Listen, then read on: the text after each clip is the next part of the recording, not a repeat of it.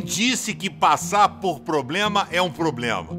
Quem falou que passar por tribulações é ruim? Rapaz, para com esse negócio, é uma bênção quando você passa por lutas. É sinal que Deus ama você e está refinando você, tirando as coisas que precisam ser tiradas. Pedido aqui do meu querido amigo Guilherme Brandão.